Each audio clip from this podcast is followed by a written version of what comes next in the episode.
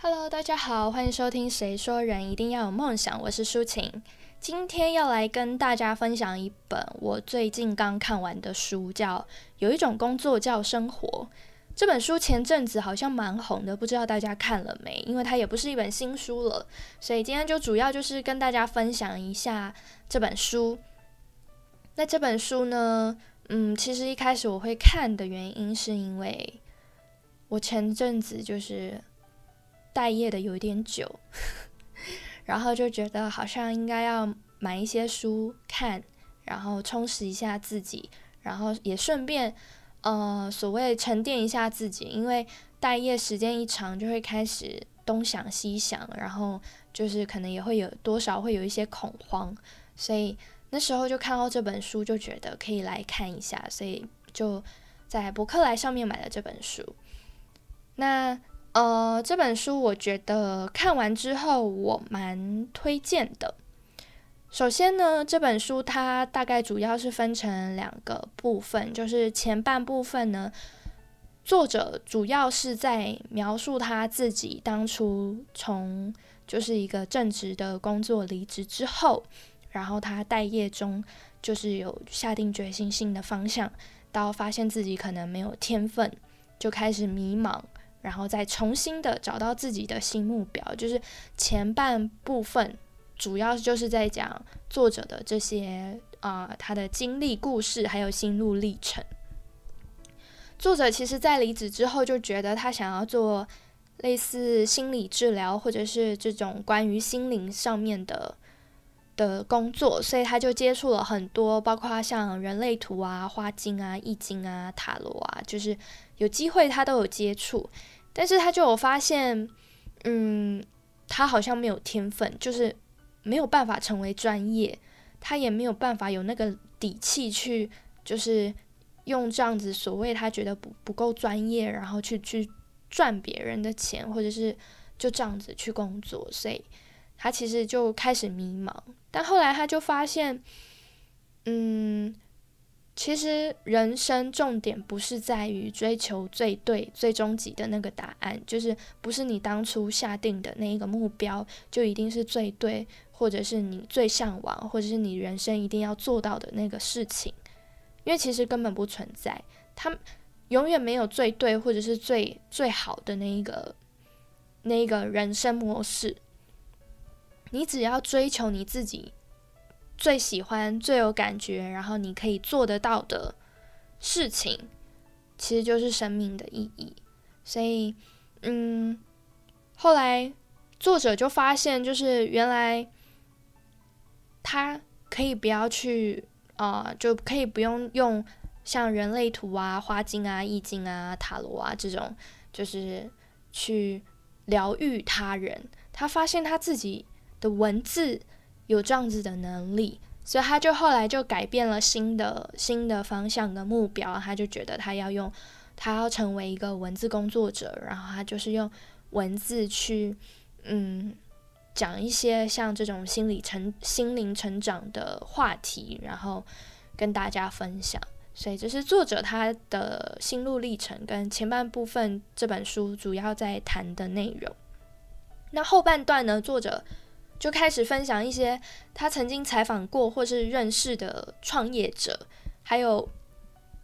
包括这本书中间穿插了很多心灵书籍或是心理学家曾经发表的理论或故事，就是去加深作者想分享的观点。我觉得这部分还不错，就是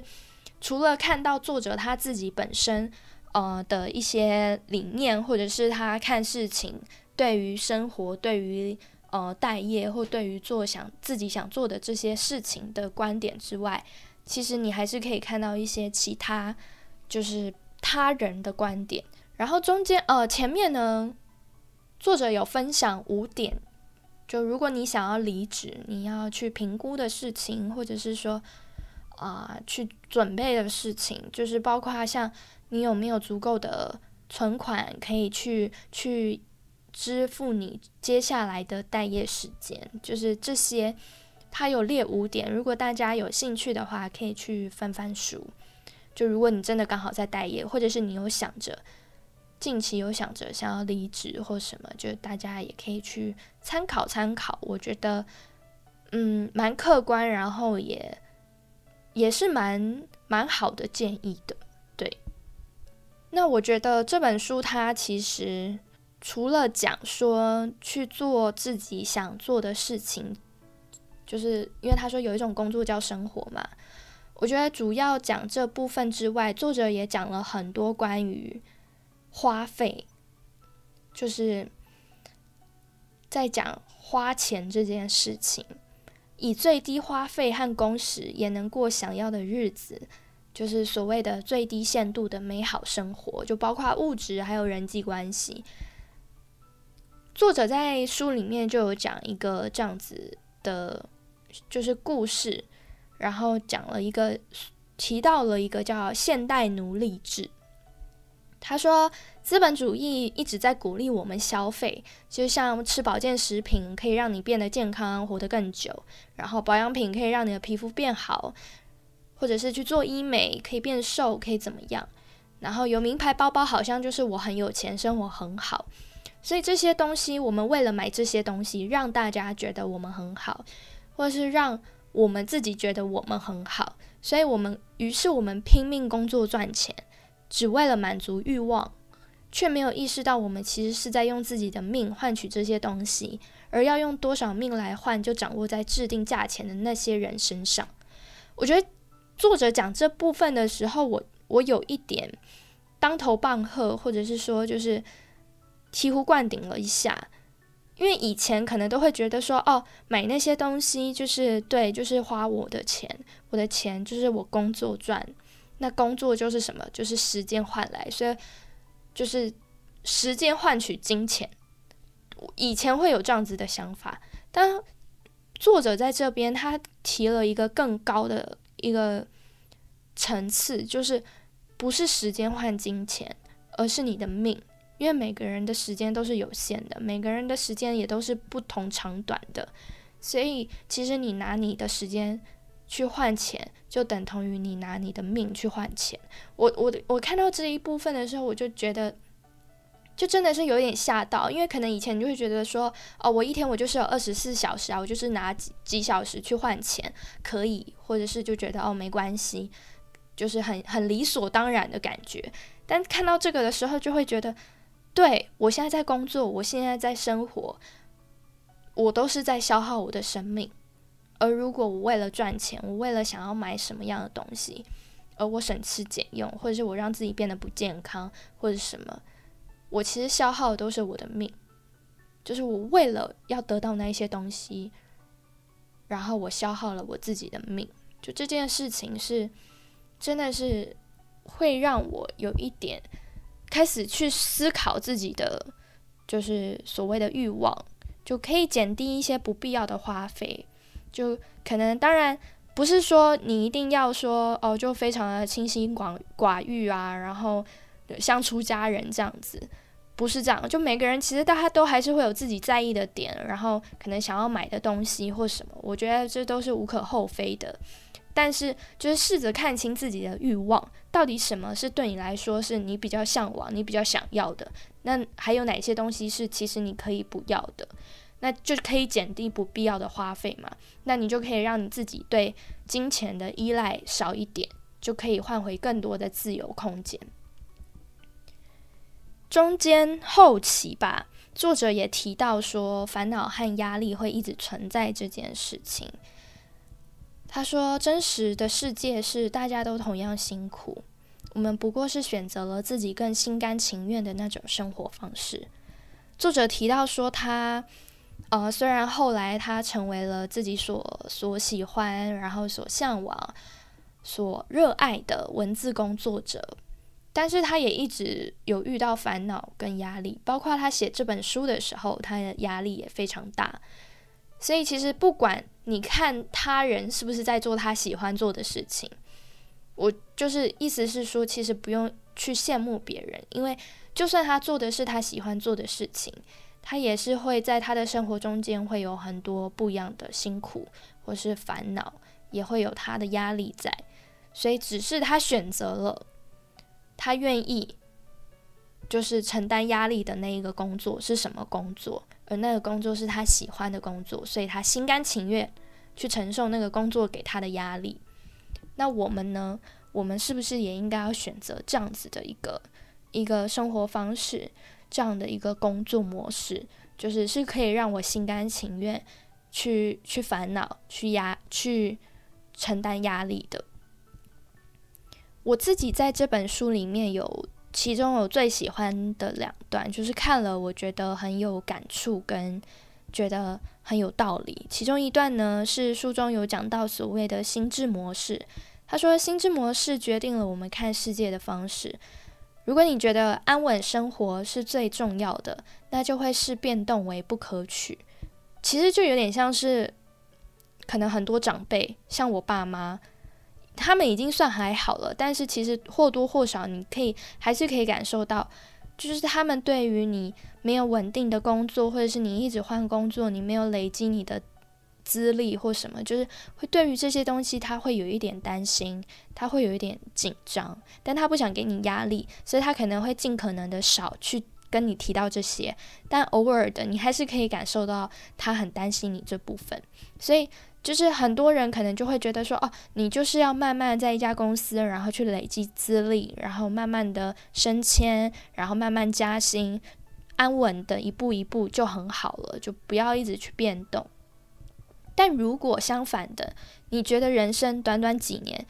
本来就应该要探索不同的可能，或者是你觉得人生就这么短，应该要把把握当下，活得多彩多姿，那你就会觉得安定的工作是你不想要的。就你会觉得，像有一些人，他就那种做一个工作，然后他觉得他已经可以想象到，如果他在这家公司继续待十年。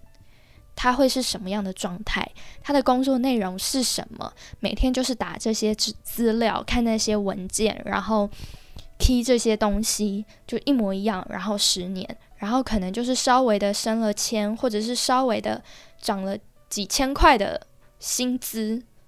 就这样而已。有些人可能就会觉得说：“哦，我就这样子稳稳的，然后就是慢慢的存钱，慢慢赚钱。”然后就可以这样子生活，其实很好。但有些人就会觉得，天哪，这样我人生也太无聊了吧！我不想要这样子。所以其实这是，就是每个人都会有自己的看这个世界，或是看待他自己生命、他想要生活的模式的一个方式，没有绝对的好坏，都是根据我们自己的成长经验啊，或者是状况演变出来的。像我自己周遭就有一个朋友。他从以前他就说，他就高中吧，他就说他以后要考公务员。然后他他所想的就是，呃，毕业了，然后就是在自己的家乡考公务员，然后就是这样子一步一步的做公务员。公务员就是朝九晚五，然后慢慢的就会有加薪，然后就是看年资加薪嘛。然后就是下班了就是下班，也不用什么太加班，或者是要。很波折或什么，然后会很稳定，这是他一开始所向往的。但是，他后来，呃，就是大学之后，他交了一个男朋友，然后就是我觉得变得他自己整个看待世界或者是看待生活的方式也会有一点不一样了。所以他开始，他当然他还是没有很那种所谓向往。很疯狂的人生，但是他已经没有这么局限在说，我一定要当公务员，或我一定要就非常安稳或怎么样。其实他后来他的人生也是有充满着变化跟变动的。所以我觉得，不管是不是不同的人，就是你看，光光单是同一个人，他都有可能因为他周遭就是他经历的事情或周遭的人，而改变他看待这个世界的方式，或者是看待他。所向往工作模式的这种方式，同一个人都可能有有不一样了，更何况我们世界上每一个人都是不同的，每一个人的想法本来就是会不一样的，所以没有绝对的好坏，就是我们愿意怎么样，那就是我们心甘情愿的那样就好了，就是我们就追求我们我们所所向往的那样，就是不需要去觉得说啊，我现在一直变或者什么，是不是别人看我都觉得我很不稳定，然后看我就觉得我好像非常的嗯，就是不知道在干嘛，好像我就是不怎么成功的人。就我觉得，当然你做每一个选择，做每一走每一步的时候，你都要去想你的后果，或者是。你要去决定，你要去认真的对待你的决定，而不是说哦，说每个人都可以有不同的想法。我现在就是想离职啊，我现在就是不想做啊，我现在就是不爽，我现在就是不爽同事，不爽主管，我就不想在这待了。然后你就离职，然后每一份工作你都是这样子。那我觉得这样子确实可能会对对你不好。那个不好不是说因为你一直换，那个不好是你换工作的原因因。一直是因为别人，一直是因为可能主管，因为同事，只要你的心情不好了，你就换。我觉得那个不是，呃，因为你你没有办法继续待在就是这样的一个工作的一个原因。那另一段我最有感触的就是，我相信很多人看这种这种心心灵成长的书，或者是那种。看到成功创业者接受采访的那种专专题采访的时候，都会想说：就算你们经历过跌跌撞撞，但至少你们最终就是成功啦。我现在才会看到你的书啊，才会看到你的采访啊，但又不是每个人都会成功。我不知道你们就是是不是大家都会有这样子的的，就我们普通人都会有这样子的想法。但是我其实我一开始看这本书的时候，前半部分我也有一点这样想，因为我说前半部分作者主要是在讲他自己嘛，所以也会我就会觉得说啊，你就是成功了，当上了，做到了你想成为的文字工作者，所以你现在才会写这本书啊，然后你才可以跟我们讲你的故事啊，但又不是每个人都会跟你一样，就我那时候其实我看前半本的时候是有一点，就是一边看一边。一边觉得好像跟我也不是这么的搭嘎，或者是这么的跟我有关系的那种感觉。但是当我看到就是这本书的后记，作者写的后记的时候，他自己就有提到这个观点，就他不是只是单纯的用他的在站在他的角度去去分享这件事情，他是有在就是。读者的角度，站在我们的角度去去看待这件事情的，所以他有说，他说如果现在他失败，他没有成功成为文字工作者的话，他估计也会就是责怪自己啊，有自怨自艾啊，觉得自己没有能力，然后就又乖乖的回去做一般职场上班族这样子。作者说，他的幸运不一定会发生在别人身上，所以这本书呢，不是鼓励大家像他一样勇敢离职去做想做的事情。这绝对不适用于每个人。其实我刚前面也有说嘛，就是不是不是说，嗯，你想离职就离职。我觉得这本书它不是主要是倡导这个，因为包含其实作者在前面他有列五点，说如果你要你想要离职，要先做的一些所谓的可能。心理建设，或者是去思考你有没有这样的能力离职。我觉得这件事情就是让你沉静下来，去思考离职这件事情对你来说是不是现在非常必要的一件事情，然后是不是应该要去做的一件事情。所以，他不是这么的，就是明目张胆的去去去。说服大家说啊，你不开心，你不喜欢就离职去做自己想做的事情。就是作者他没有这么的，这我觉得这太太梦幻主义了，就是太梦梦想幻想的那种感觉。作者还是比较走在现实上，所以呢，他说这本书最想说的是认识自己是谁，并诚实回应心中的渴望，踏出属于自己的路。而不是要提倡大家、鼓励大家，就是勇敢离职去做想做的事情。你要先了解自己，先认识自己，这才是最重要的。最后，希望不管现在处在什么样心情的你，不管是非常顺遂、非常幸福，还是非常迷茫、不如意，希望大家，希望在听这则 podcast 的你，都可以勇敢的踏出属于自己的路，勇敢的面对这个世界不一样的眼光。我们就下次再见喽。